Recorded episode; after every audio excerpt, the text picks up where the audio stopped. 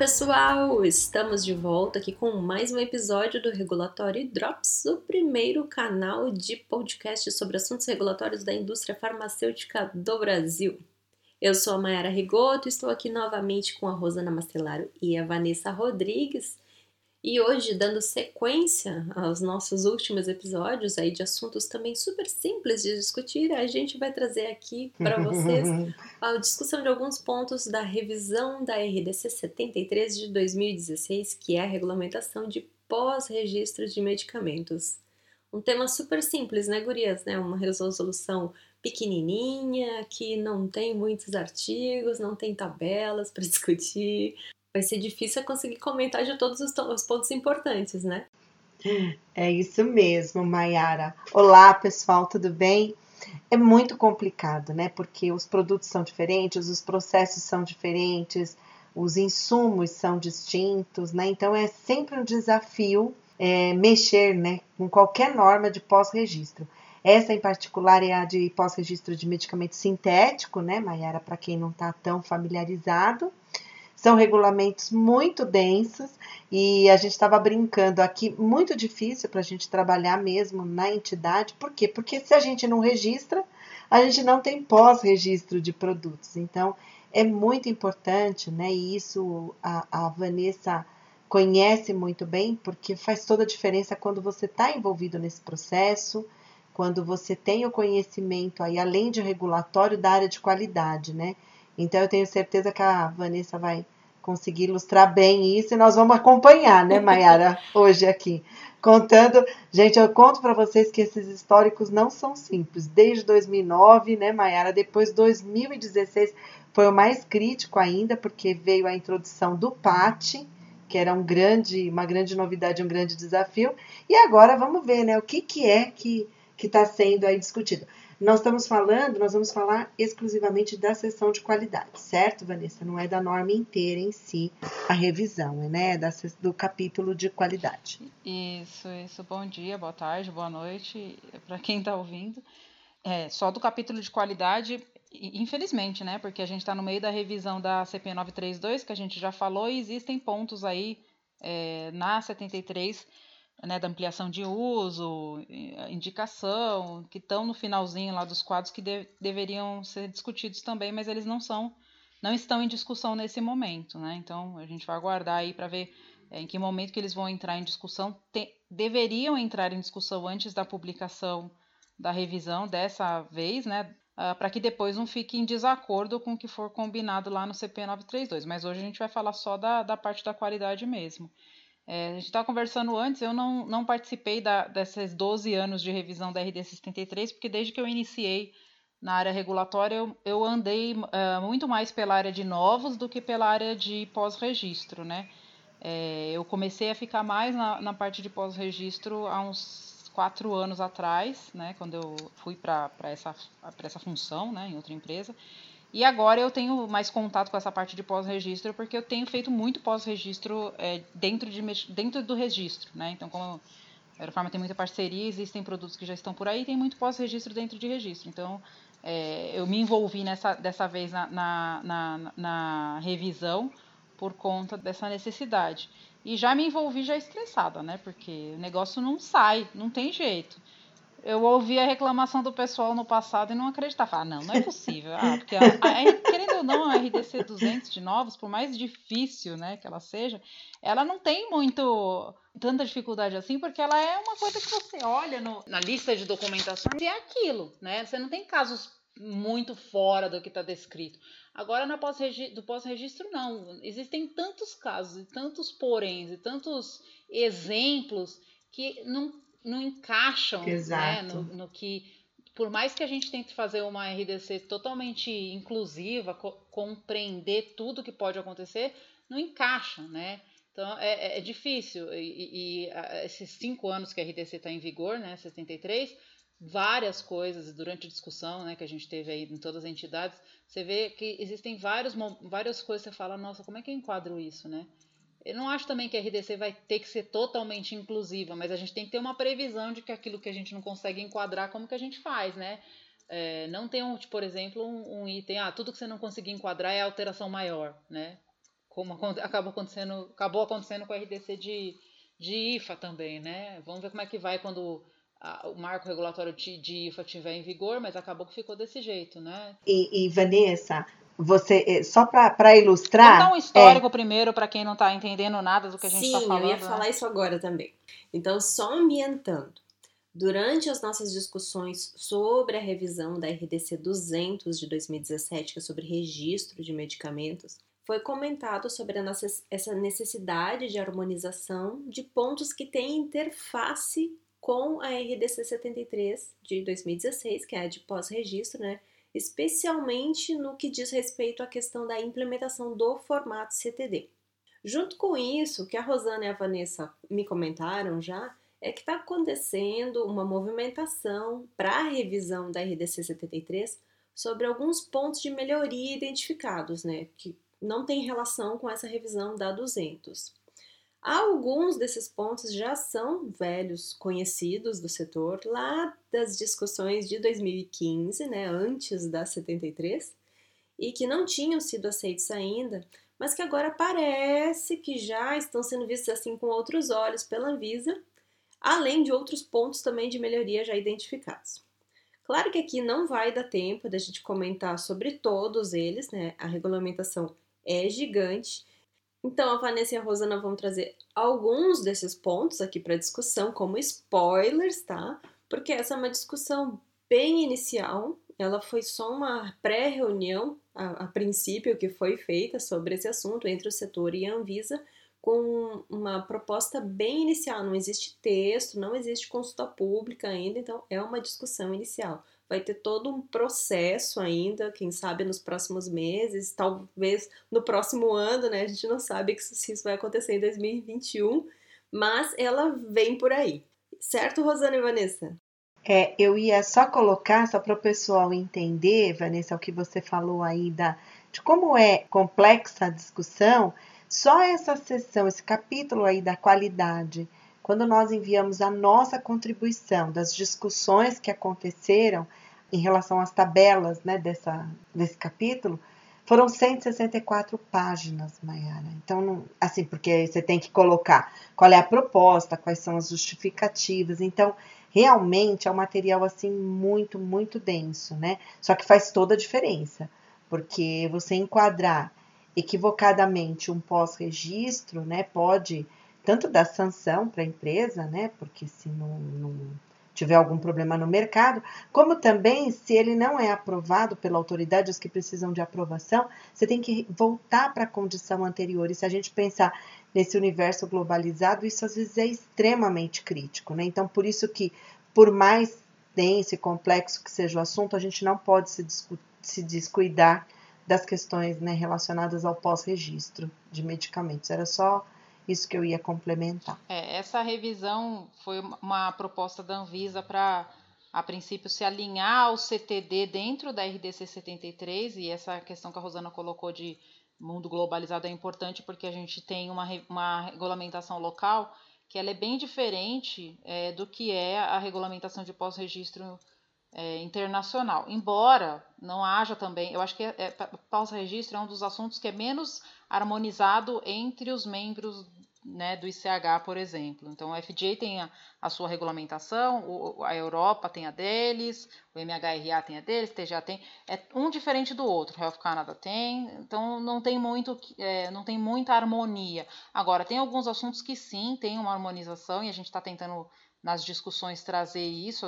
mais o pessoal da multinacional que está acostumado né, a pegar coisas que ou fora são alterações menores e aqui é uma alteração maior, ou que lá fora nem é considerado uma alteração dentro de um pós-registro, e sim é, uma atividade de GMP e aqui é considerado um pós-registro. Mas essa não foi a proposta da Anvisa para essa revisão. Não era, a proposta da Anvisa não era revisar os assuntos, revisar a, a problemática que a gente tinha antes do CTD. Né? A proposta inicialmente para esse grupo de trabalho que ainda não virou CP, tá? que nem RDC 200 que a gente falou na última, no último podcast, era justamente olhar os documentos que estão ali naquelas tabelas da RD 73 e transformar isso em documentos do CTD. Então, dizer para a indústria quais são as seções do CTD que deveriam ser atualizadas.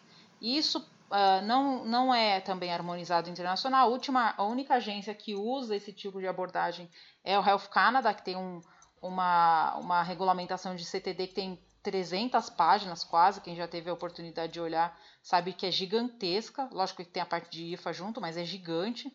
Então, essa, essa necessidade veio da Anvisa para colocar dentro da RDC 73, a princípio, os números do CTD. A gente que, que trabalha com regulatório, que trabalha com pós-registro, a gente vê isso muito menos importante do que, como, com muito menos importância, vamos dizer assim, do que realmente revisar os assuntos e uh, flexibilizar, enfim, alterar a, a RDC 73 uh, daquilo que a gente tem sofrido ou tem verificado, né, vivido desde a sua última revisão em 2016, né? Então, é, eu percebi que nesse GT ficou muito menos. Só, só tinha a Ju, coitada, colocando lá os números do CTD dentro dos documentos. E ela era contra ainda por cima também, né? A, é. é, a, nossa, a, nossa, a nossa conclusão no final das contas era que era melhor deixar só a lista de documentos e dizer que a empresa deveria atualizar a, as sessões do CTD necessárias, né? Do que colocar isso ali é, nas tabelas. Mas a Ju estava ali toda a reunião, lembrando a gente, a gente, isso aqui é o documental, tem que também atualizar o documental do CTD e tal. E, e, a tabela foi ficando gigante. E a gente da indústria focou muito mais na revisão é, dos assuntos e dos documentos, né? Tanto é que a primeira reunião que a gente teve com o Rafael, a primeira e única, né? Porque não teve outra depois sobre a 73, foi muito mais para trazer as nossas dores mesmo. Ele até chamou de reunião de dores mesmo do que para trazer é, a, a, revisão, né, ou enfim, sugestões de como adequar isso para o formato CTD. Né? Eu, particularmente, tenho um, tenho um pouco de, de dificuldade de entender por que, que as duas revisões estão acontecendo ao mesmo tempo. Já falei isso pessoalmente para a Anvisa na, na, na, reunião que a gente teve. Eu acho que deveria primeiro é, revisar a RDC 200 e o Guia 24 e estabelecer de fato quais são os documentos, uh, principalmente os regionais, né, onde eles vão ficar e tudo mais, para depois revisar 73, só que ao mesmo tempo, durante o curso né, desse, desse GT e com a, a, a, devolutiva do Rafael em dezembro, né, do, o primeiro, a primeira revisão do texto original que eles tinham, é, do texto original da RDC 73, ou seja, a primeira versão diferenciada de, que veio da Anvisa, trouxe tanta coisa já mais flexível que se, eu, tenho receio da gente dizer, não, não quero revisar agora 73 e isso passar o tempo. Tudo bem que está passando, né, por causa da pandemia, a gente está bem atrasado aí, questão de três meses atrasado com esse trabalho, né, junto com a Anvisa, mas é to totalmente compreensível. Mas o meu receio é da gente perder a oportunidade de revisar os assuntos, né, e, e fazer essa flexibilização ou fazer a, correção daquilo que já é um problema desde 2016, né. Então, é, não sei o quanto, quanto a gente tem que insistir em fazer isso em depois, não sei, né? Isso é uma coisa para gente, a gente pensar, para não perder o tempo também. Ou então realmente ter uma, uma, uma, uma, uma agenda né, de revisão que, olha, assim que eu publicar a CP da, ou a RDC 200 revisado, que eu acho que vai demorar um pouco, né? Eu não acho que nem sai esse ano, é, a gente faz a revisão da 73. Mas é, é interessante ver como, no final das contas, na proposta do, da Anvisa, que a gente recebeu em dezembro, né, eles reconhecem vários pontos da 73 que não estão legais e já propondo algumas alterações que o setor, né, durante a revisão, a pessoa que está fazendo parte do grupo de trabalho, verificou como muito positiva, né? Então é isso que a gente vai falar hoje aí dos pontos positivos da versão que veio direto da Anvisa, né, a princípio, é, do que a gente está discutindo ainda, né, e dos pontos que ainda não ficaram muito legais, né, e o que que que a gente poderia mudar ainda e que a gente está tentando mudar nessa discussão. Só dois comentários aqui sobre a fala da Vanessa, que eu acho importante ressaltar e, na verdade, resgatar lá da discussão de 2015, né, no período da consulta pública que deu origem a 73. Um deles é sobre a Anvisa reconhecer nesse momento, né, que alguns pontos precisam ser alterados e podem ser melhorados, e isso para mim é bem óbvio, porque alguns temas realmente ficaram para trás lá em 2015 e que as, as propostas do setor não foram aceitas e a Anvisa já tinha até ciência de que alguns modelos, né, alguns temas ali que não foram aceitos iam ser implementados na 73 diferente do que é no exterior, mas ela, ela, argumentava que eram pontos sensíveis, que eles já tinham ciência de que tinha muita deficiência por parte do setor, com muitos uh, cumprimentos de exigência né, nesses temas, então eles não estavam confortáveis em deixar a norma muito flexível, como os modelos internacionais, porque eles queriam acompanhar mais de perto esse amadurecimento das empresas. Então, pode ser que isso esteja acontecendo agora, né? Quem sabe esse é o momento de reavaliação. E outros pontos, talvez de melhoria mesmo, que o setor falou, ó, oh, não vai dar certo isso, e talvez tenha se visto agora que não deu certo. Outro ponto que, que a Vanessa comentou aqui, até até imaginando na minha frente a Juliana falando que contrariada de que não, não seria para incluir na norma né, essas, essas numerações, como vocês comentaram. E, e você comentou, inclusive, que o único país que usa desse, dessa forma, esse modelo, é o Canadá. Então, para mim, parece fazer muito sentido a Anvisa querer copiar isso, porque de fato a 73, né, a tabela da 73, foi criada muito com base nessa norma do Canadá. Porém, ao mesmo, ao mesmo tempo, digamos que isso de querer incluir isso dentro da, da norma parece que vai um pouco contra os preceitos de boas práticas regulatórias que a Anvisa já vem trabalhando há um bom tempo aí nos últimos anos, que é essa ideia de deixar as normas mais genéricas, né, mais limpas e enxutas e deixar os detalhamentos para os guias e manuais. Então, não sei exatamente por que está se pensando em fazer assim agora. Enfim, eu entendo o ponto de vista dos dois lados. Das empresas mais maduras e de quem tem experiência já com o CTD, de não querer fazer mais amarras e de deixar isso engessado dentro da 73, né, para não deixar esse processo engessado, mas ao mesmo tempo eu entendo que com isso a Anvisa talvez esteja tentando deixar o processo mais didático, especialmente para aquelas empresas que não têm experiência ainda no assunto CTD, né? Para não gerar daqui a pouco um monte de caso de cumprimento de exigência, porque deixou de incluir algum documento, porque não viu que precisava fazer uma alteração em outra parte, etc., porque não sabia, porque não entendeu, porque esqueceu. Então, entendo, entendo os dois lados dessa discussão. Seria isso, talvez?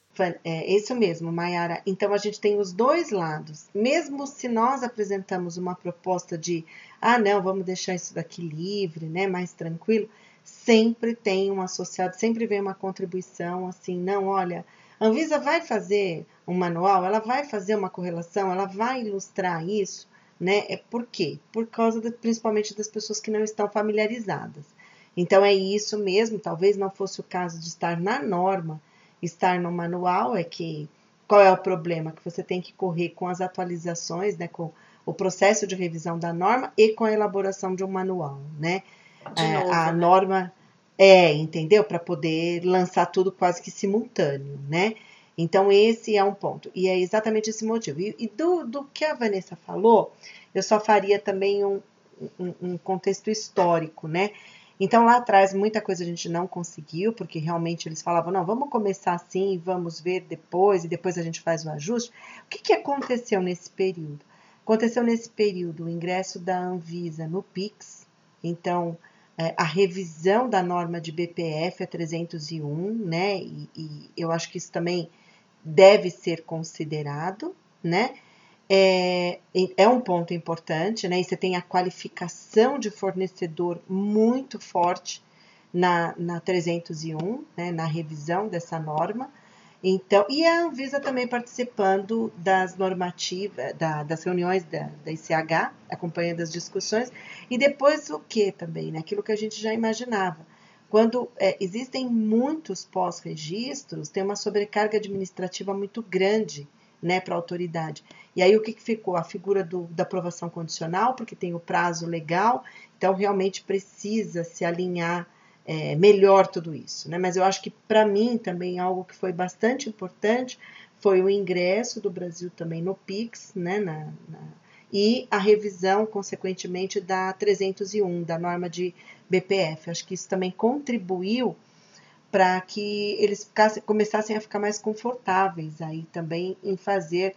Tanto é, né, Vanessa, estava me lembrando, eu não me lembro que número que ficou a norma, mas teve aquela alteração também que foi importante da CP 812, que foi a alteração da 73 que aconteceu para o final do ano passado, né, relacionado a testes e metodologias analíticas, lembra? Que também foi importante. E era o que? Era o maior item de passivo. Você lembra, Mayara? Quando a gente levantava quais eram os maiores volumes. Quer dizer, então foi tudo isso foi um, um, um grande aprendizado e tudo isso está relacionado, está interligado, né? E aí, assim, eu entendo quando nesse momento eles preferem deixar mais claro para quem não conheça as sessões, né, a correlação, e depois no futuro fazer essa revisão. Para mim, eu tenho que é mais ou menos isso que vai acontecer também, tá? E pergunta: quanto vocês acham que a entrada da Anvisa no ICH e as discussões do Guia Q12 têm de responsabilidade nessa proposta de agora? Ou não tem relação ah, nenhuma? Hoje, não, tem relação, eu vi, é, é, a Rosana estava falando, eu estava lembrando disso. Tem relação porque, assim como foi feito na, na, no marco regulatório de IFA, existe lá em cada tabela uma previsão de é, desenho de espaço, gerenciamento de mudanças, né, os protocolos de gerenciamento de mudanças. Então, existe a previsão ali em cada tabela de alteração da RDC 63. Mas é, é, é uma coisa uh, bem superficial, né? não é o, o, o ICHQ 12 aplicado, obviamente, dentro da RDC 73. É uma abertura para que, quando a Anvisa internalize é, e, e, proceduralize, não sei nem se existe essa palavra, né? torne isso um procedimento, né? O ICHQ12 de maneira interna dela, que ela tenha abertura dentro da RDC 73 para é, esses protocolos de gerenciamento, né? Teve pouca discussão é, sobre, sobre Q12 nessa única reunião que a gente teve aí com o Rafael, né? O ano passado. A discussão foi mais baseada no sentido de que é, como que seria a como que a Anvisa colocaria isso num contexto interno, né? Então, é, o procedimento seria mandado para a Anvisa antes, eles avaliariam qual era até mesmo a definição né, desse, dessa questão do Q12, porque existia uma definição de. E, e isso é uma coisa bastante importante, porque eu, eu sempre corrijo quem fala isso e, e eu, eu, vejo que isso daí está tá permeado. É, mas o Rafael ele falou que foi uma coisa que pegou meio o nome, aquele negócio de protocolos múltiplos né? Uma alteração via Q12 não necessariamente é um protocolo múltiplo para múltiplos produtos ou múltiplas alterações. Às vezes uma alteração baseada em Q12 é para um produto e uma alteração que você tem um desenho de espaço conhecido, né? Então você tem uma, uma, uma um estudo de um, sei lá, um parâmetro de processo, tempo de agitação, sei lá. Fala, bom, se agitar entre 5 e 20 minutos, eu tenho aqui a prova de que não faz diferença, né? Então eu posso fazer qualquer tipo de alteração aí no pós-registro, é, ou até mesmo sem peticionar esse pós-registro, né? Porque o objetivo é você tirar essa possibilidade uh, daquilo que você estudou de ser uma, um pós-registro e ficar dentro de, uma, de um campo conhecido, de um produto e um, e um parâmetro, né? É, é lógico que, como o Rafael colocou durante as discussões, quando você tem múltiplos produtos e múltiplos é, parâmetros envolvidos, isso tem um, um, um, ganho processual ali que é interessante para a Anvisa. Para ela não é tão interessante a princípio, no, pelo menos no começo, né, ficar tratando de protocolos individuais para o Q12. Mas esse conceito também, ele tá, é, quando ele foi discutido em algumas entidades, ele também foi discutido no, é, de um jeito parcial, justamente olhando para esse para esse total. Então, embora exista, respondendo sua pergunta, Mayara, embora exista essa essa, essa previsão dentro da RD 63, ela não é uma, uma, uma não é uma coisa que está é, amplamente discutida. E sobre os pontos em pré-discussão, quais vocês acham que vale a pena comentar hoje e quais que estão ligados à discussão anterior, né, que vem lá de 2015 para agora como melhoria, e quais que são relacionados à discussão da RDC 200. O que, que vai dar tempo de conversar hoje? É, o que eu queria trazer aqui de, de uh, acho que é legal a gente trazer três pontos, três divisões aqui do que e do que do que está acontecendo com a RDC 73, né? Acho que esse ponto que a Mara colocou do que ainda está em discussão, é melhor a gente falar no final, porque é bom a gente começar com as notícias boas, né? Para dar aquele ânimo e depois Isso. a gente colocar aquilo que ainda não chegou num acordo no final. Então, a, a, primeira coisa que eu acho que é super positiva é que a proposta de texto que veio da Anvisa no ano passado, veio pertinho do Natal, acho que dia 19, alguma coisa assim. Estava até saindo de férias na época. A proposta que veio da Anvisa, ela já veio legal. Assim, legal no sentido que é, veio muita coisa boa de, de, alteração já, que a Anvisa própria já reconheceu é, que era uma dificuldade do setor, né? Então, eu não vou falar de todas as, a, a, as alterações aqui que a Anvisa colocou, mas algumas coisas são de impacto bastante grande é, que já era discutido. Acho legal a gente mencionar. Então, vou mencionar três pontos que eu acho importante que veio da Anvisa. O primeiro ponto é a gente sempre, sempre é, reclamava com a Anvisa de um ponto da RDC 73, que é a questão lá dos é, medicamentos contendo 2%. Isso ainda está um pouco é, é ainda tá um pouco confuso, eu vou falar por quê, mas a gente sempre questionava a Anvisa por que, que a Anvisa tinha essa questão de é, para medicamentos contendo menos de 2% do ativo ser considerado maior, crítico, porque isso não existia internacionalmente, né? Então não tinha uma nenhuma das agências, por mais não harmonizada que elas sejam entre si no assunto de pós-registro, mas isso não existia como necessidade nenhuma das agências, né? De, de, de classificar como maior baseado na quantidade de ativo que tinha dentro do, do medicamento. Isso é um, eu entendo que é um resquício da norma de baixa dosagem é, de manipulação, inclusive da, da, parte da farmácia de manipulação, foi transportada para a indústria. Talvez porque no passado é, não existissem processos muito robustos, métodos muito adequados e essas alterações fossem, é, fossem consideradas críticas, porque a margem de erro aí poderia ser grande. E se a gente olhar nas tabelas que vieram da Anvisa, e aí é, ficou um pouco obscuro por causa disso, se a gente olhar nas tabelas, as tabelas excluíram essa necessidade. Então, é, não existe mais dentro das tabelas, em nenhum dos campos de é, condição específica, essa, essa necessidade de, ah, se for maior que 2%, se for menor que 2% do ativo, pode ser classificado como menor, maior, enfim, não existe. Embora no texto, né, no texto da RDC, aquele texto que antecede as tabelas, ainda ficou o parágrafo lá. Mas eu acho que isso ficou é, errado, porque durante as discussões com o Rafael, ele colocou que isso realmente reconhecia que era uma coisa diferenciada do Brasil e que isso é, poderia ser retirado, considerando que os processos são melhores é, conhecidos, são mais robustos, né? É, existem é, a, mesmo a, a, a, regulamentação de validação analítica que seria aí o, o, o a bússola, né, para você saber se um processo é, se uma alteração está adequada ou não, ou os testes de performance também, eles são melhores avaliados pela Anvisa hoje, mesmo em pós-registro, né, são solicitadas alterações. Então poderia ser revisto sim isso para excluir, para alinhar isso internacionalmente. Porque isso é um problemático, porque como não tem fora essa, essa necessidade, a, a, a multinacional ela nem, nem, nem, nem monitora isso, né? Se é maior ou menor que 2%, é maior ou menor a alteração, não tem isso, né? Então, isso é uma coisa que eu achei bastante impactante. Acho que faz sentido técnico total, né, no momento que a gente está, e acho que vem aí positivamente para alinhamento internacional também, né? Sei se vocês querem comentar alguma coisa, Maera, do passado, porque isso daí entrou na RDC ante... na última, né? Sim, na verdade, esse item todo da tabela foi uma discussão complexa lá em 2015 com relação ao tamanho menor e maior de lote, né, Rosana, os 50 mil e 100 mil unidades, que não se chegou a um acordo no final, foi gigante a discussão e não se chegou no acordo. E no fim, nem sei como ficou agora. As empresas conseguiram cumprir, pararam de ter problema ou, ou, persiste até hoje? Como é que está essa questão das 100 mil unidades? É superado já ou ainda persiste? É, eu não sei, eu não me lembro, Vanessa, mas tinha um prazo, né? Se as empresas fossem fazer alguma alteração, teria até que fazer a bio, caso o lote não tivesse é, o tamanho de 100 mil. Agora, eu realmente eu não sei se esse prazo já passou, porque aí você tem duas alternativas, né? ou você não faz pós-registro é, e permanece como está. Então, por isso que é muito difícil para a gente mensurar, né?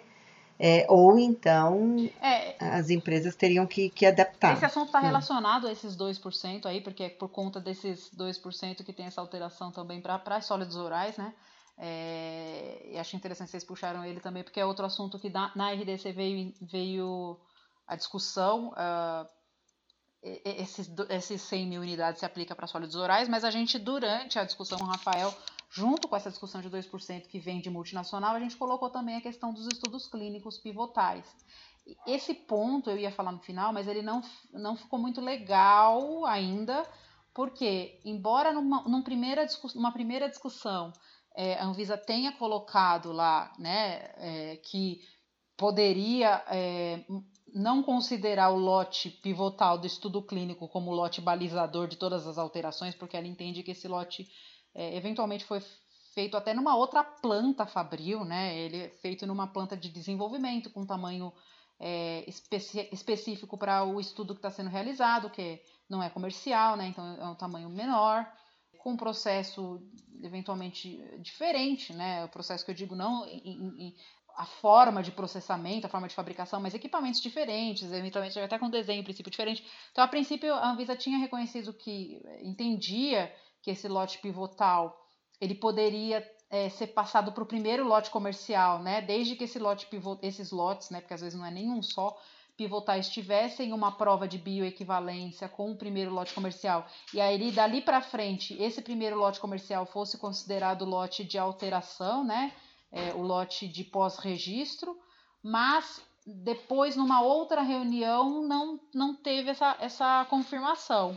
E isso é importante porque, com, ainda mais produto antigo, imagina um produto que tem, tipo, sei lá, 40 anos. É óbvio que o lote pivotal, e nem mesmo o lote comercial, é o mesmo, não, não é o mesmo local de fabricação, os equipamentos foram trocados, então não tem como você reproduzir o lote pivotal ad infinito existe uma necessidade de discutir sim é, e entender ali é, em que momento esse lote pivotal ele pode ser alterado para um outro lote que você considere que aquele outro lote é tão é, similar quanto aquele lote pivotal e que a partir dele você possa continuar suas alterações.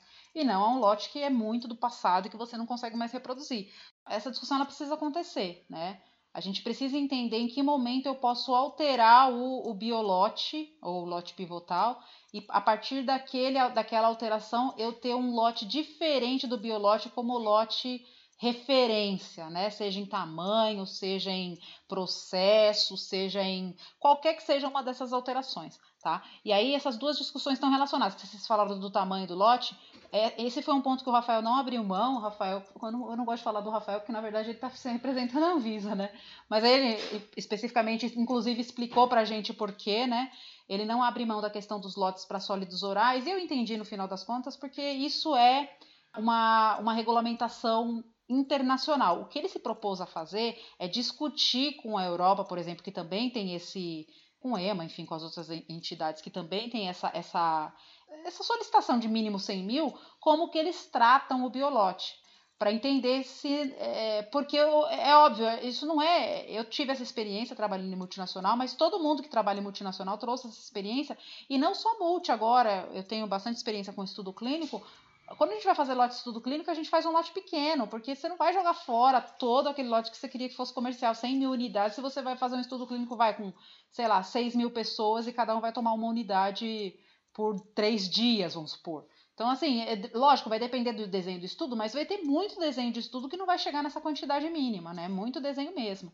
Então, ele se comprometeu na, a, a, entender como é isso na, na, na, última. Se comprometeu. Ele disse que entender, né? Estão muito comprometidos agora com a vacina, coitados. Eu, eu acho que eles nem dormem nem comem, nem fazem mais nada, porque, uhum.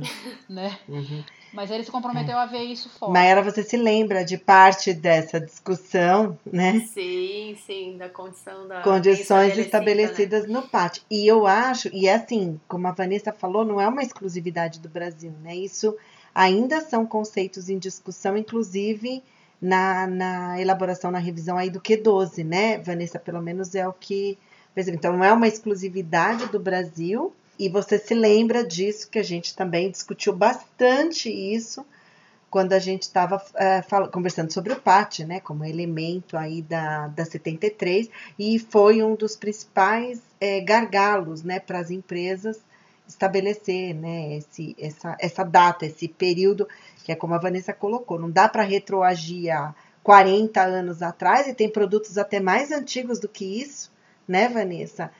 E, uhum. e também, e mesmo produtos mais recentes, às vezes você tinha alterações, né? E é aquele conceito de várias alterações pequenas, né? até que ponto que as várias alterações pequenas não podem ter alterado bastante o seu produto. Então é, é um item que precisa de muita de muita discussão ainda, na minha opinião.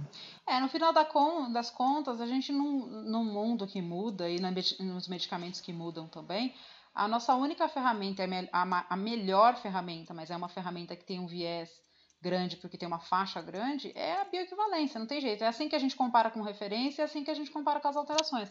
Mas eu entendo a preocupação deles, né? A bio tem uma faixa grande e, e até que ponto você consegue dizer que aquele medicamento é igual ao medicamento que foi testado no estudo clínico, quando a sua bio, por exemplo, no início dava uma razão, sei lá, de área sobre a curva para um antibiótico, que é importante, exposição, de 85, que é o mínimo, e agora está dando, é, ou então estava dando 100, agora está dando 80.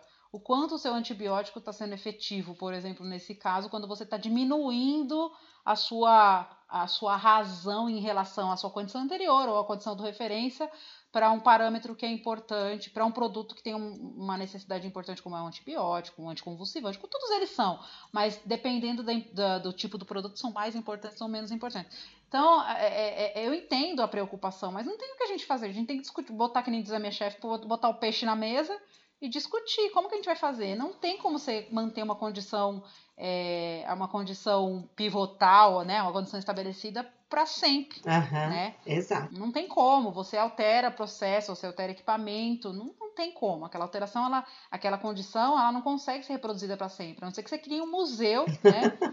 com os equipamentos do primeiro momento. Não, e aí faz tudo na mão. vai ter problema na qualificação, né? Vão ter outros problemas também, né? Você não vai conseguir mantê-los é. indefinidamente, né? Você pode até não ter problema regulatório no pós-registro, mas você vai ter na inspeção de GMP, né? É, é transferir o problema. Manter o GMP para fazer isso. Então, é, é, bom que vocês comentaram esse negócio da condição estabelecida, porque a FDA até hoje não implementou os protocolos de alteração, porque eles queriam implementar isso já faz, olha, olha, a primeira vez que eu vi isso foi aqui, 2014, antes da revisão da RDC 73. E eles não implementaram até hoje, porque eles não conseguiram chegar num consenso do que é condição estabelecida, para fazer o documento do protocolo de alteração onde nesse sentido a Anvisa está bem mais adiantada com o FDA, porque pelo menos a gente já tem o PAT ali com as condições, já tem isso há, há cinco anos, né? Com as condições. Pode ser que a gente não concorde com as condições estabelecidas? Pode ser que, mas eu já tenho o meu PAT ali com as condições estabelecidas que eu, que eu tenho utilizado desde 2016 para propor as minhas alterações. Então a gente está mais adiantado, a gente está, pelo menos a gente tem um. Uh, a gente tem a foto do produto no passado. Pode ser que eu não concorde com essa foto para sempre, pode ser que, mas a gente tem esse levantamento. O que o FDA ainda não tem para todos os parâmetros, né? E nem a Europa. E, assim, vai, vai, quero ver como é que vai ser essa discussão no âmbito de todos os membros, né? Porque cada um está numa fase dessa discussão. É, e o que sim. Bom, pelo menos agora temos o apoio de que no exterior também existe problema, né? Fica mais fácil fazer discussão. É. não é uma exclusividade nossa. Eu não sei, gente. Eu tenho a impressão que no exterior o pessoal tem problema, mas a, a, é porque tem muita gente nas agências, né? Eles têm um canal de discussão e resolve o problema com o povo lá, né? Aqui a gente não consegue porque tem três pessoas para fazer a revisão de todos os dossiês de todas as empresas e ainda ter que dar, fazer revisão de vacina em sete dias. Então, assim, existe uma, uma, uma diferença, né? Como as agências funcionam. A gente já falou isso, né? Aqui no Brasil, a agência é fundada pela, pela, pelos nossos impostos, né? Porque a gente paga uma taxa ridícula. Por mais que a gente reclame né, de pagar a taxa, a gente vê, graças a Deus, pelo amor de Deus.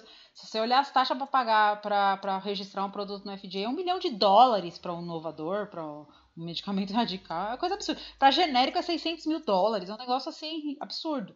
Mas são fundados pelas empresas, né? Então as empresas estão ali no pescoço do FDA, que nem vampiro, cobra mesmo que, que tenha reunião e que a, que, a, que a agência resolva o problema, né? Uhum. O que uhum. não acontece aqui porque a, é, a, a gente não, não funda a agência e também porque a gente não tem nem como cobrar, tem a gente já falou isso em inúmeros podcasts, né? Não, não, eu nem sei como eles conseguem dar conta.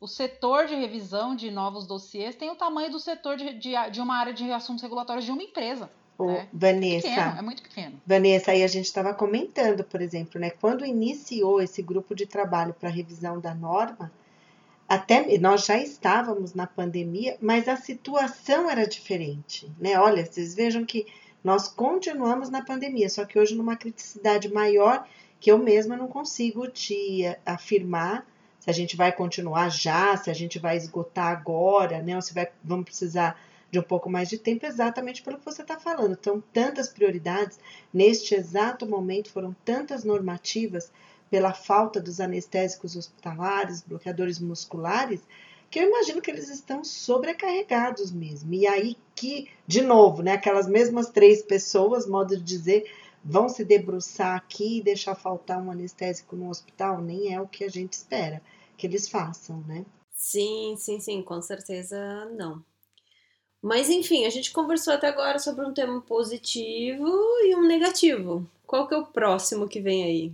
É para alegria ou é para tristeza? É, o próximo eu vou pôr positivo para dar uma contrabalanceada nessa história que a gente falou um monte de negativo aí, né? A gente uhum. deu mais ênfase no negativo, né? O positivo, eu vou pôr um positivo que, avaliando a norma no geral, é, eu percebi muita flexibilização, tanto de documentação quanto de petição mesmo, né? Embora ainda não tenha, por exemplo, dentro dessa proposta que veio da Anvisa, uma, um peticionamento do tipo implementa, espera, aliás, peticiona, espera e implementa, como a gente queria, né? Que é o CBE 30, a alteração 1AN, enfim, as alterações internacionais com tempo de aguardo, né? Mas já existe flexibilização é, de petições maiores, que agora são petições de implementação imediata, né? Por exemplo, para injetáveis, né? A gente, quem trabalha bastante com injetáveis, sabe que a RD63 ela era bastante crítica para injetáveis. Qualquer alteração que fosse injetável já caía como alteração maior. Alteração de processo, alteração de tamanho de lote, qualquer alteração estava lá como restrição, não se aplica para medicamentos injetáveis. E agora a Anvisa ela, ela, ela fez um olhar dentro de cada uma dessas alterações se aquela alteração é crítica ou não para injetável. Então, por exemplo, uma alteração de processo que altere uma etapa de esterilização, por exemplo, pode não ser crítica, altere uma etapa de esterilização para uma terminal, né, para o mesmo equipamento, mesmo é, processo de esterilização, pode não ser crítica, então está classificado como alteração menor. Então teve uma divisão, né, para estéreis, por exemplo, olhando mesmo o tipo de alteração, em que fase aquela alteração está. Olhando o tipo de estéreo também, se é um estéreo de liberação modificada, se não é, porque na 73 tinha várias vezes que eu não conseguia classificar uh, se eu ia pela tabela de modificado, liberação modificada, ou se eu ia pela tabela de estéreis, né? Porque às vezes era um estéreo de liberação modificada e isso não estava previsto, eu tinha que usar as duas, é, as duas alterações, né? Então teve uma, uma preocupação em olhar, principalmente, teve para todas as tabelas, mas principalmente para estéreis, né? É, esse olhar do que é é, crítico de fato e o que não é crítico. Isso aconteceu para diluente também, quem lembra, diluente era, qualquer alteração de diluente era classificado como maior, o que era meio bizarro, já que alteração, é, por exemplo, de tamanho de lote para um produto acabado em até 10 vezes era classificado como menor, mas se fosse um diluente, tinha uma linha que dizia que qualquer alteração para diluente era maior. Então isso também teve uma sensibilidade da Anvisa de olhar e dizer, não, a alteração de diluente ela tem que seguir a mesma classificação do que a alteração de produto, mas dentro da regulamentação do tipo do diluente. Né? Então a gente não sabe se vai permanecer na RDC 73, porque a 73 é para genéricos similares, semissintéticos, né, no geral, ou se vai ter uma, uma nota, enfim, para seguir e isso de acordo com a regulamentação. A maioria dos diluentes, aí 80% dos diluentes são específicos, né? São soros, enfim, soluções salinas, soluções com glicose, se, seguiria pela 74 e não pela 73. Então também teve essa flexibilização aí. Mas no geral, eu percebi que é, existe uma sensibilidade da Anvisa também dentro da, da, da, parte de documentação. Então, olhar que vai alterar um processo uh, de esterilização, como eu coloquei no exemplo, esse exemplo é bom, é, se é para uma alteração menor, né, está fazendo uma esterilização terminal, é só incluir um local de, de, esterilização de mesmo processo, mesmos equipamentos, né, não mudando ali e com a validação ali do, do, do, da, do processo né, de esterilização em si. Para que, que tem que pedir uma, um teste de performance? Você não está alterando nada no produto em si, né? Você não está alterando uh, processo de fabricação, não está alterando medicamento. Então tem uma, uma abertura para justificativa nesses casos é, que já tinha no artigo 13, o próprio Rafael reconhece, né, a Anvisa reconhece isso, que existia essa abertura, ele sempre menciona isso, gente, sempre teve abertura, e que ele coloca que realmente precisa ter uma, uma, os especialistas que fazem avaliação, eles precisam ter mais é, flexibilidade na hora de considerar as justificativas, né? Para não ficar preso ali naquela lista de documentos, né? Então, na lista de documentos até foi engraçado que a gente queria incluir, incluir um se aplicável em todas as linhas, né? Se aplicável, se aplicável, se aplicável. E aí ele falou, não precisa, né, gente? Já tem o artigo 13. Porque tem o artigo 13. É, Sempre foi a resposta para tudo, né? Não, mas usa o artigo 13. É, é. é ele reconhece, a Anvisa reconhece, né, que na verdade ela precisa ter uma, uma uma, um olhar interno do porquê é que não está. E aí precisa levar casos concretos, né? Porque é que algumas, algumas justificativas não estão sendo aceitas. Não dá para generalizar falar, ah, a Anvisa não está aceitando nada, mas também não dá para dizer que todas as justificativas que estão sendo mandadas são boas, né? E a Anvisa que não está aceitando. Então, ele reconhece que ele precisa fazer um trabalho interno, é, ele Anvisa, né? Falou Rafael porque ele estava na reunião mas reconhece que precisa fazer um trabalho interno para entender, mas as empresas também têm que entender se o que ela está mandando faz sentido. Porque eu também já vi cada justificativa que eu falo, não, isso não faz sentido nenhum, óbvio que eu não vou aceitar essa justificativa. Pode mencionar o artigo 13 para sempre aqui, não é porque está ali que eu posso aceitar a justificativa que a justificativa que você está colocando é boa, né? Então precisa ter um trabalho aí dos dois lados, mas ele, é, a Anvisa reconhece que, que, que precisa aplicar mais o artigo 13. Isso me né? faz lembrar de outra coisa. É, desde o início, quando foi lançado, estava todo mundo com medo do PAT, né? De como fazer o PAT. Eles estavam produzindo, assim, periodicamente, acho que era de seis em seis meses, um relatório, né? Para avisar. Entraram tantos PATs, tantos foram aceitos, está tendo muito erro, não erro. Estavam explicando, né? Para o pessoal aprender. Isso está sendo feito ainda? Como, como que está o desenvolvimento? Todo mundo já pegou o jeito, já está fazendo perfeitamente? E se tem essa informação para essa utilização do artigo 13 também, que eu acho que é importante. Se o pessoal está enviando as justificativas que não fazem sentido e que não vão ser aceitas, claro, guardando confidencialidade, mas deveria se explicar de alguma forma também o porquê não está sendo aceito. Parou, né, Rô? Não, não, tá. não, parou, Mayara. Tanto é que se esperava fazer, e depois foi tudo que foi acontecendo e atropelando, esperava-se fazer encontro para, óbvio, né, respeitando a confidencialidade, fazer um feedback desses momentos do PAT, né, X anos depois. Mas não aconteceu e foram atropelados por outros assuntos e agora então, imagina, né? Sim, agora com Esquece. Covid nada acontece, Esquece. nada além do Esquece. Covid. É. Mas as empresas em si já acalmaram. É, eu também Se não está tendo sim, reclamação, sim, a gente imagino não que já está é, tudo ou okay, então não tá, ou então tá na fila de análise, né, esperando para ser É. analisado. Pode ser também. Porque também tem essa, né? A gente ainda tá com uma fila bastante grande, É. né? Embora tenha melhorado bastante o prazo, mas ainda tem uma fila grande e justamente essas que têm justificativa, o que, que acontece? Elas acabam caindo como implementação imediata, são aquelas que não são avaliadas, né? Uhum, É, Sim. e Então, aí como é que eu sei? não vai se- ter, se não vai ter tá boa ou não? feedback. Sim. É, exato. Entendeu? Então é difícil, é difícil. É difícil é, ver esse feedback se não tiver uma, uma, uma revisão da Anvisa é, desses processos que não são avaliados, né? Que são de implementação imediata. São peticionados, mas não são avaliados. E eles não estão avaliando isso agora, estão ainda com foco na fila, né? Mas esse Sim. trabalho seria importante depois que passasse esse Covid e tudo aí daqui a uns cinco anos, né? Porque, Deus do céu, no ritmo que vai, vai uns cinco anos de Covid. Ai, pelo amor Ou- de Deus. Aí né? eles pegarem e fazer isso daí de novo. Ou a ideia, a ideia em certo momento era fazer um trabalho randomizado disso, né? Você não vai avaliar 100%, mas vai puxar alguns Sim. processos da fila e vai avaliar, né? Claro, não sei como É, que de tá alguns assuntos você puxar, puxar uns três, quatro processos de alguns assuntos, né? E olhar para ver o que, que é que o pessoal tá, está justificando ali para peticionar sem a, sem a prova, né? As provas que o povo não quer fazer é bio, né? Não é que não quer, né? Que as- quando você justifica que, teoricamente, né, a princípio, não é para fazer mesmo. Perfil e estabilidade, são essas três provas, né? Tem que- tem que ver aí quais são as justificativas que estão sendo colocadas para não fazer essas três provas. Eu já vi justificativas muito boas que eu falei, nossa, mas nem sei por que, que precisa disso, né? E justificativas muito ruins, então tem de tudo mesmo. Eu, avaliando, já vi de tudo. Então, eu imagino que a Anvisa avaliaria isso e, como vocês falaram, mantendo a, a confidencialidade, seria legal a gente ter um feedback aí do, de alguns pontos. Mas também não espero isso agora, né? Vamos ver É, quando acabar o Covid como é Agora que tá vai. impossível. Bom, e antes de encerrar o nosso assunto aí, um último tópico muito importante. Quem que vai expor? Não, eu acho que é- o que a gente pode expor agora é o que, que ainda não chegou num consenso, né? Que já veio da época que vocês participavam hum. disso, que eu não estava nem na indústria farmacêutica ainda. Ai, mentira! Olha só! Olha, eu falei que eu sou novinha. É que eu entrei, gente, não é isso, é que vocês é. sabem que eu entrei não faz muito tempo na indústria farmacêutica, eu só entrei faz só oito anos, né? É, claro, eu trabalhava claro.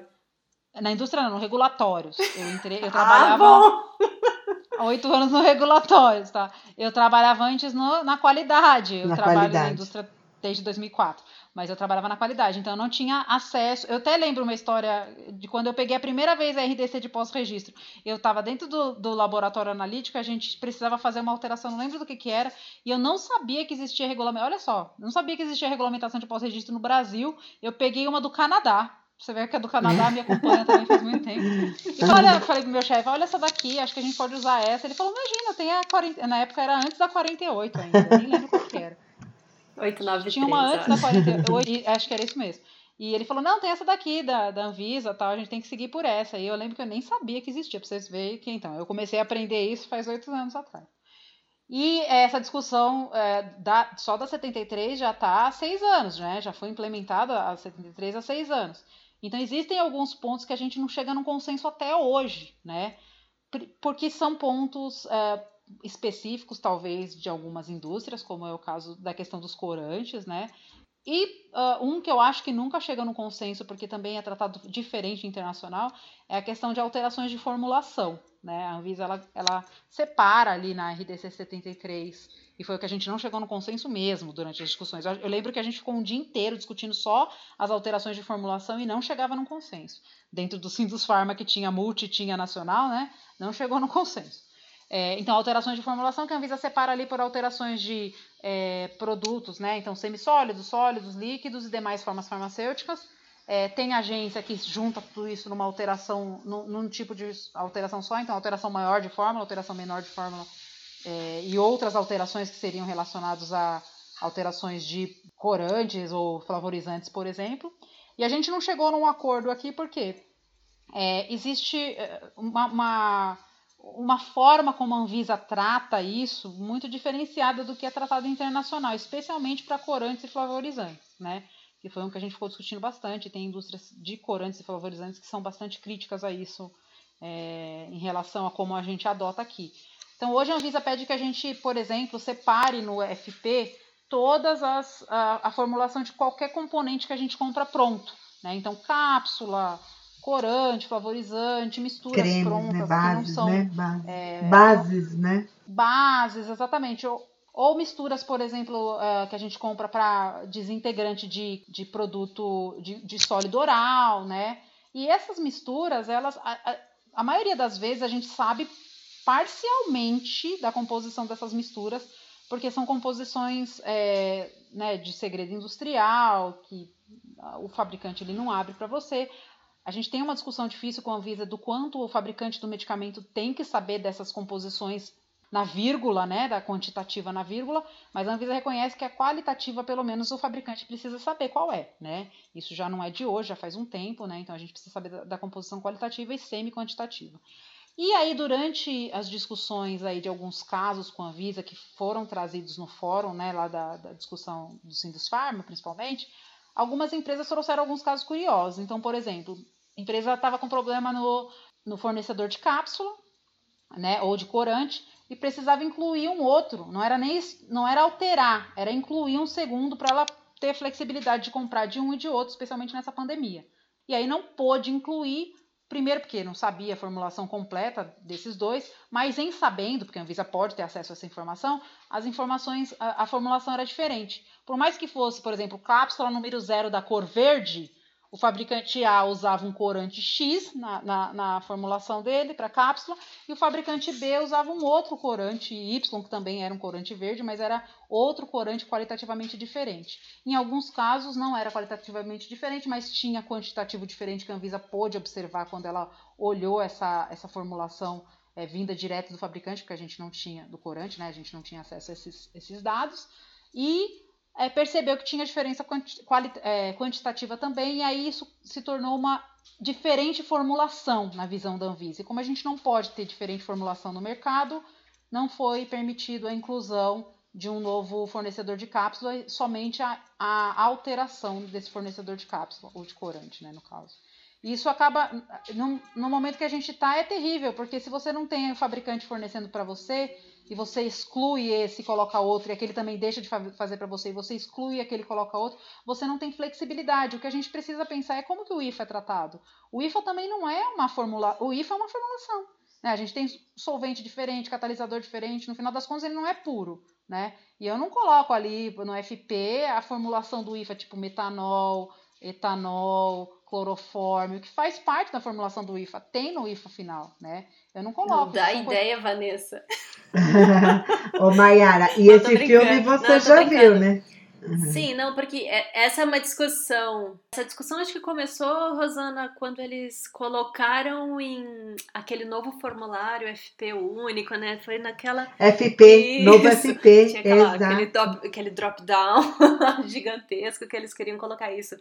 E realmente, o, o que eu me pergunto agora, não sei se alguém já fez esse levantamento, já colocou em discussão, é também, né? Óbvio, como que fazem no exterior, porque eu imagino que trocar de cápsula é uma coisa mega comum que qualquer empresa faz. Trocar não, incluir, é, que trocar incluir... até tá fácil. Incluir cápsula é comum, comum, não é tratado dessa forma. Como que acontece no exterior? Porque realmente, para mim também, o mais uh, palpável seria qual é, primeiro, o quantitativo dessa cápsula dentro do peso do medicamento, né, que é uma coisa, né, o quanto 0,000% vai ser da formulação do medicamento, né, e também a informação, ah, qual que seria a preocupação da Anvisa? A cápsula vai se desintegrar de uma forma diferente ou não? Porque a informação que você tem, a cápsula se desintegra e pronto. É, não, exato, exato. Não, não tem diferença nisso para uma bioequivalência, digamos assim, do medicamento.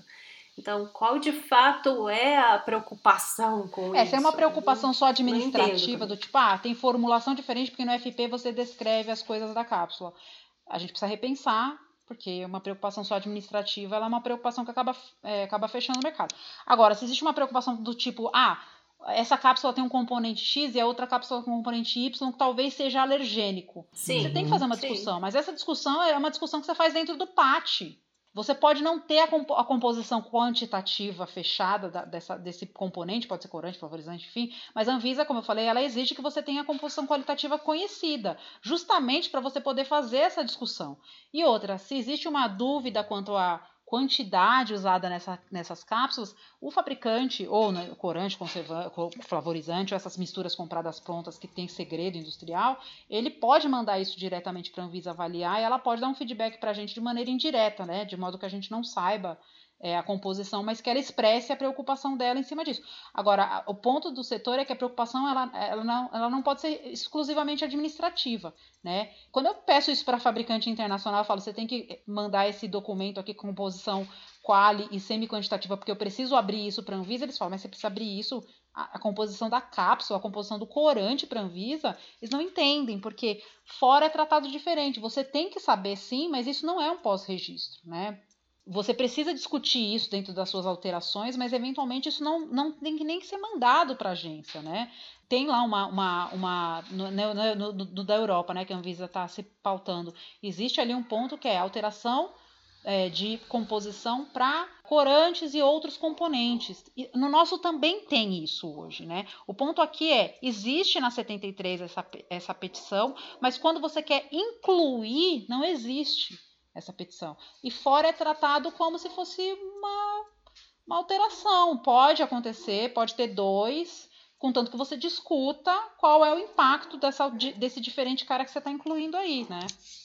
Então esse é um ponto que a gente não chegou num acordo, num consenso, acho que vem de anos isso, né? Da questão da, da, da, da formulação, né, em si. E das petições também, né? Petição maior de formulação, enfim. Então, é uma discussão que retorna e que carece ainda de explicações, digamos assim, para entender de fato qual é a relevância e o impacto dessa informação.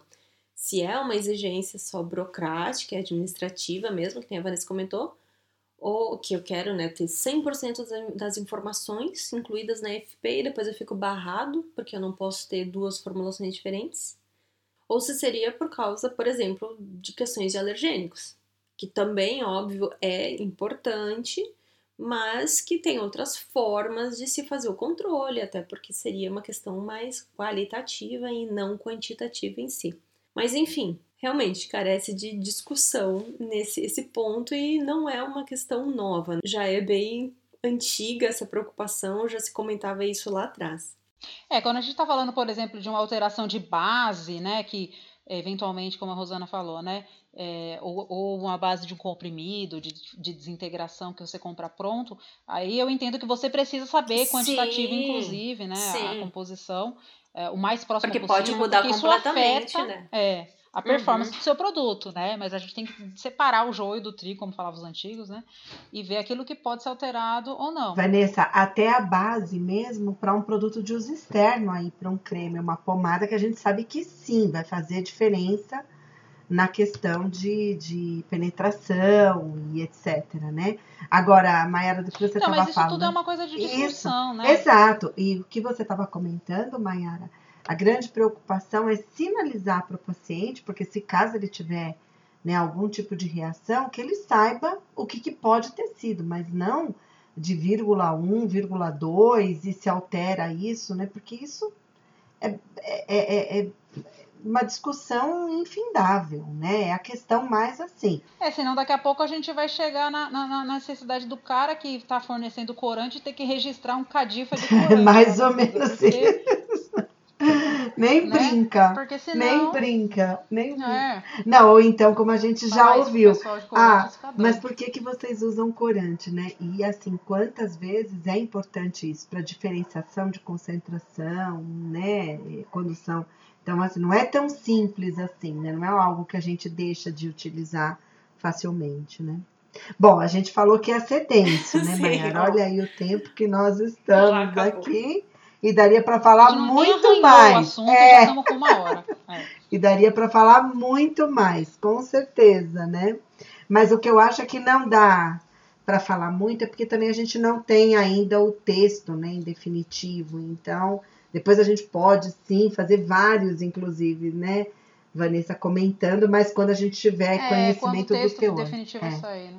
Isso mesmo. Bom, esse assunto vai longe ainda. Como a gente já comentou antes, ele não é de agora. Vem lá de 2009, né? A regulamentação de pós-registro sempre é uma regulamentação complicada de discussão, sempre tem alguma coisa para mudar, sempre tem alguma coisa para melhorar. Impossível ela sair perfeita. Ela é bem complexa e bem densa mesmo e dá bastante trabalho. Então vem muita discussão ainda aí pela frente. Esses foram apenas alguns spoilers aqui que a Rosana e a Vanessa trouxeram dessa reunião inicial que foi feita, né, sobre essa discussão de uma revisão da 73 que vai acontecer aí, quem sabe, nos próximos meses desse ano ou no ano que vem, né? A gente com certeza vai voltar aqui para mais discussões, possivelmente quando tiver mais informações ou um texto oficial, alguma outra proposta que a gente possa falar mais concretamente aqui do que está acontecendo. Então, por hoje era isso. Vocês já sabem, para quem quiser entrar em contato, o nosso e-mail é o info@regulatoriodrops.com. É só escrever pra gente. Obrigada, gurias. Voltamos em breve, então. Tchau, tchau. Obrigada, gente. Obrigada também. Até a próxima, em breve, né? E se cuidem Isso. aí. Continuem com atenção, tá? Tchau, tchau, pessoal.